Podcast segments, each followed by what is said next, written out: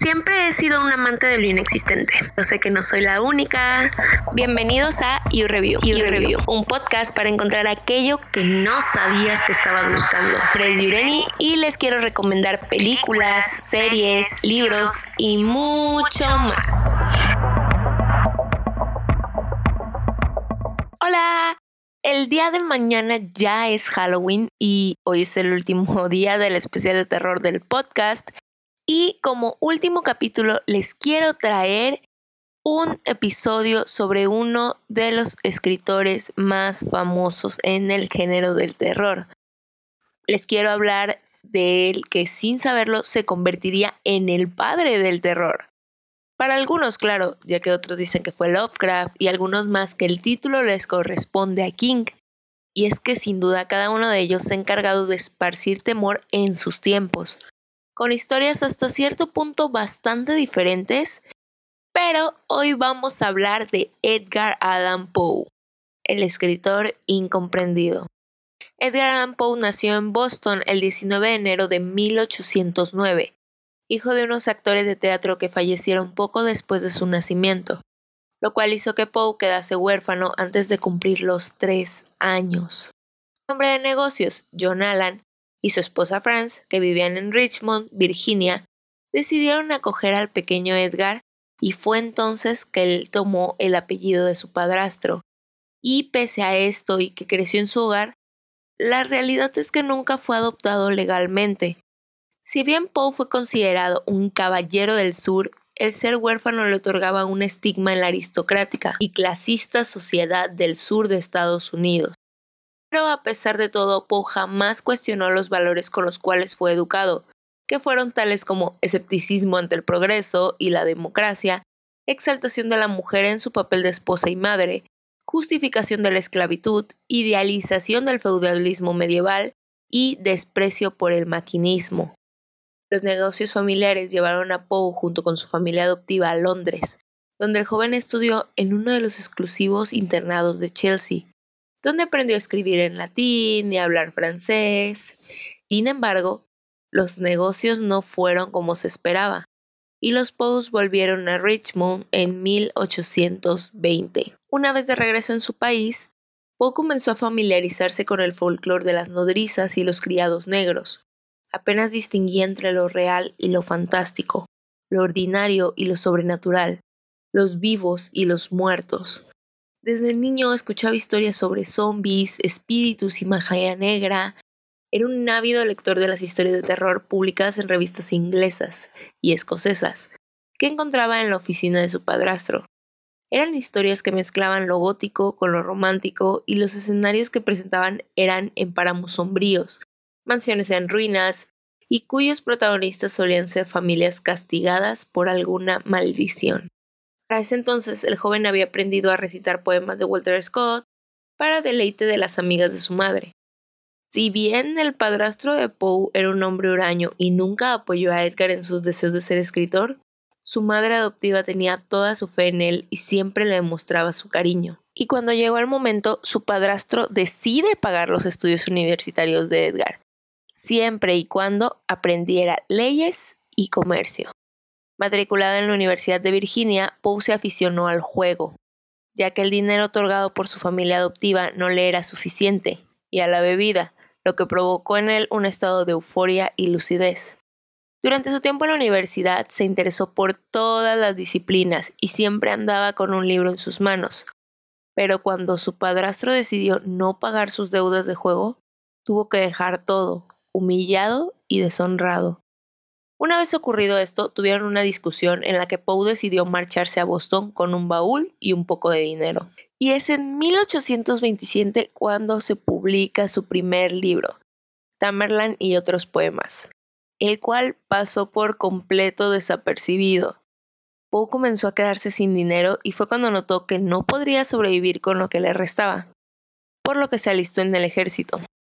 Fue trasladado a Charleston y con el tiempo ascendió a artificiero, pero tuvo algunos problemas por los cuales fue juzgado en una corte marcial por desobediencia y tuvo que abandonar el servicio en 1831. Parte a Nueva York y con la ayuda de ex compañeros de academia publica su obra de poemas. En el año de 1833 logra ganar un premio de 50 dólares por la obra Manuscrito hallado en una botella. Y gracias a la ayuda de John Pennington Kennedy consigue trabajo como redactor de periódico, Southern Baltimore Messenger, donde publicaría algunas narraciones y poemas. Bajo su dirección, el periódico se convirtió en el más importante del sur del país. De hecho, fue el primer estadounidense bien conocido que se esforzó por vivir en exclusiva de la escritura, Escribió en ocasiones a su padrastro, pero este nunca contestó. Murió en el año de 1834, dejando a Poe sin ninguna herencia. El 22 de septiembre de 1835, Poe contrae matrimonio con su prima de 13 años, Virginia Elisa Clem. Aunque en el certificado de matrimonio que se expidió meses después, aparecía registrada con la edad de 21 años. En esa época, Poe tenía 26 años. Así es, básicamente le doblaba la edad. Y en el año de 1836 se celebraría un segundo casamiento con Virginia en Richmond. Esta vez la ceremonia sería pública. Pero fue en 1839 cuando escribe Tales of the Gross and Arabesque, Cuentos de lo grotesco y arabesco, su sexto libro, que sería publicado en dos volúmenes, los cuales incluían algunas de sus obras más conocidas como la caída de la casa Usher o Ligeia. Este mismo año logró convertirse en redactor jefe de la revista Burton Gentleman's Magazines. En ella sacó varios artículos, relatos y críticas literarias, lo que contribuyó a incrementar la reputación de que ya gozaba en el Southern Literary Messenger. Dejó Burton después de colaborar en la revista aproximadamente un año. Más tarde trabajó en otro periódico, surgido del traspaso a otro editor de aquel, Graham's Magazine, las ventas de esta revista crecieron espectacularmente debido al aporte literario de Poe y a la buena política editorial de su propietario, George Rex Graham. Gracias a esto, la situación económica de Poe mejoró y pudo mudarse junto con su esposa y su suegra a Richmond, donde después de mucho tiempo al fin pudo vivir tranquilo.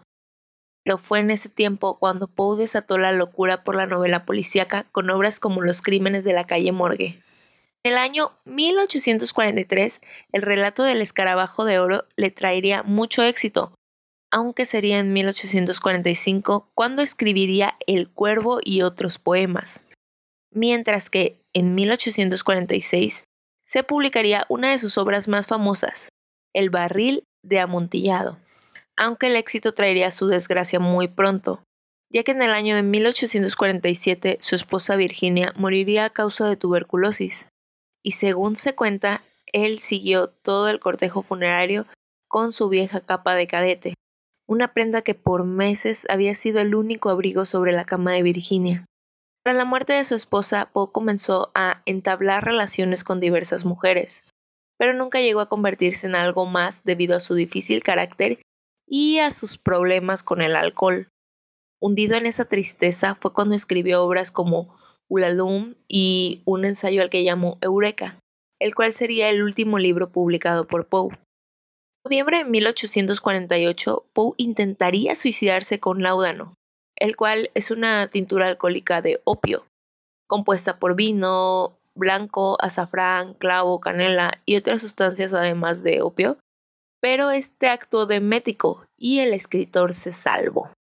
Entonces, cuando en Richmond tiene un encuentro con su amor de juventud, Sarah Elmira Royster, lo cual lo animó una vez más a contraer matrimonio, pero este se lía solo con la condición de que abandonara sus malos hábitos.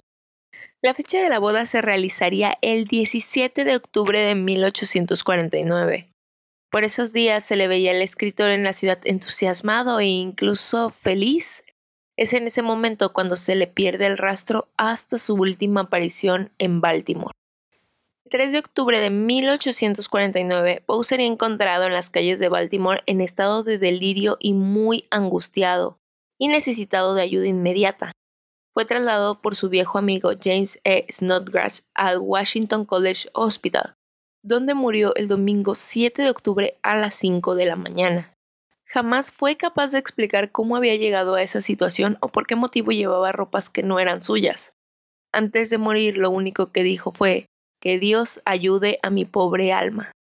Los informes médicos y el certificado de función se perdieron. Los periódicos de la época informaron de que la muerte de Poe se debió a congestión o inflamación cerebral, el eufemismo que solía utilizarse para los fallecimientos por motivos más o menos vergonzosos como el alcoholismo. Hoy en día la causa exacta de la muerte continúa siendo un misterio, aunque desde 1872 se cree que pudo deberse al abuso de agentes electorales sin escrúpulos, que en la época solían utilizar a pobres incautos emborrachándolos para hacerles votar varias veces por el mismo candidato. Las especulaciones han incluido el delirium tremens, el ataque cardíaco, epilepsia, sífilis, meningitis, el cólera y aún el asesinato. El entierro consistió en una breve ceremonia a la que solo asistieron cuatro personas.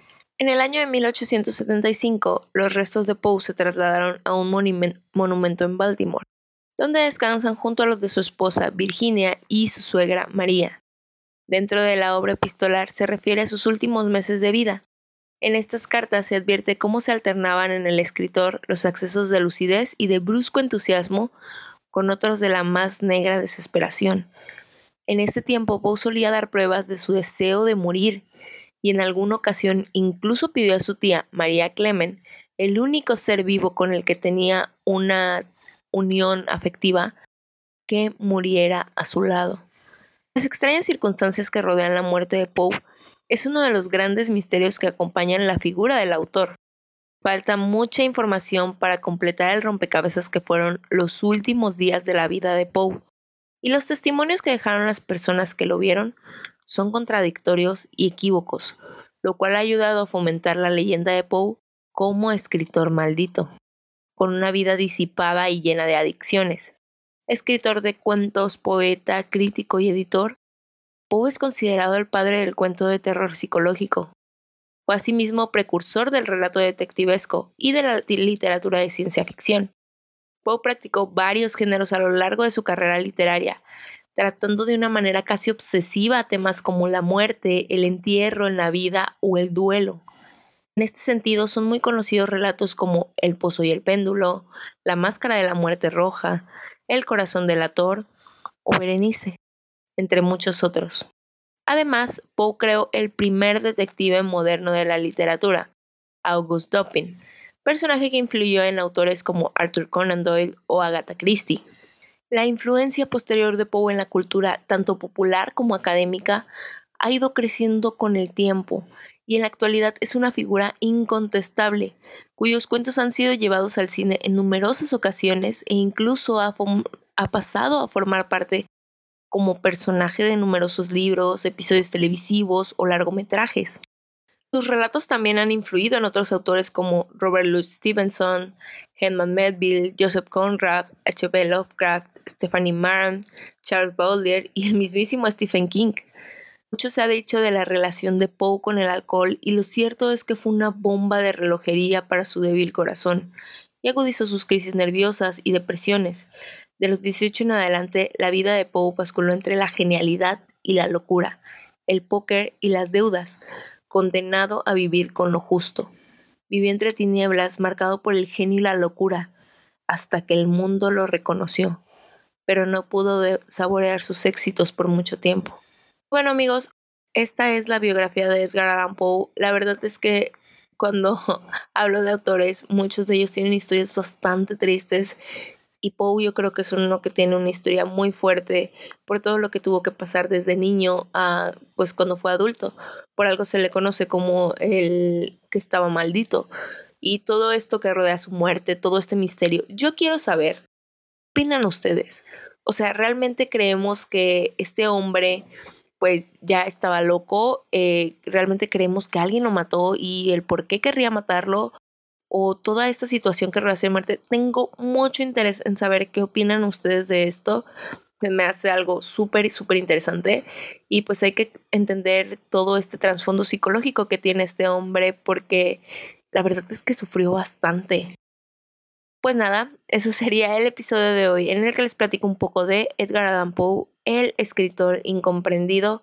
Espero que hayan disfrutado mucho este capítulo, que se hayan llevado algo nuevo, que hayan aprendido algo.